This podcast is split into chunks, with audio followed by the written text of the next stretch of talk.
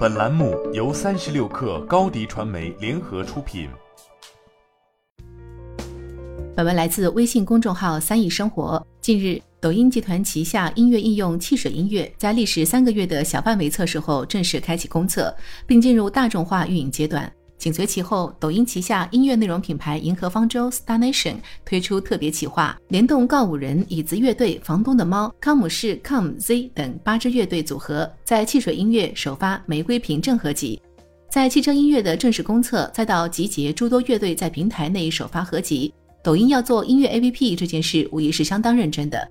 值得注意的是，汽水音乐的账号体系与抖音是全面打通的。在抖音平台，喜欢与收藏的音乐会同步至汽水音乐，并且在用户打开抖音中我的音乐的时候，也会收到提醒弹窗，引导下载汽水音乐 APP。由此可见，抖音方面并不只是想要在 APP 中为用户提供一个音乐播放器功能，而是对于在线音乐领域有着更大的意图。其中，汽水音乐或许就是面向消费端拼图的一个部分。不过，在这八支乐队中，如果以网易云音乐和 QQ 音乐的粉丝数量作为参考，那么其中最高的房东的猫在后两个平台的粉丝量分别为三百七十六万和一百六十七万，与周杰伦、陈奕迅、五月天等华语歌手及乐队的粉丝数量相比，显然要小众得多。然而，正因为如此，汽水音乐此举或许并不只是关注受众群体的基数是否庞大。反而可能恰好是其足够小众。毕竟，如今尽管已经没有了所谓的独家版权，但与上游唱片公司等版权方达成协议并非易事。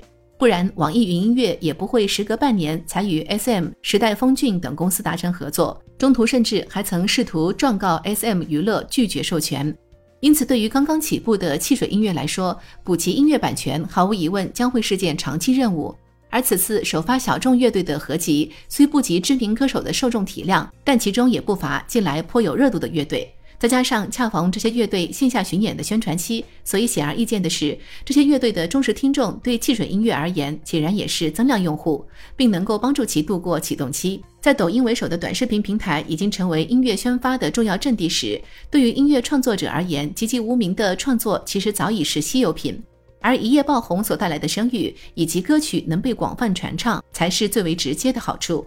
不过，从汽水音乐此次与这些乐队的合作，不难发现，如今抖音正在迈出其第一步的尝试。在这种情况下，网易云音乐与腾讯音乐方面或许都保持着相对谨慎的态度。毕竟，论音乐传播能力，抖音可不会输给谁。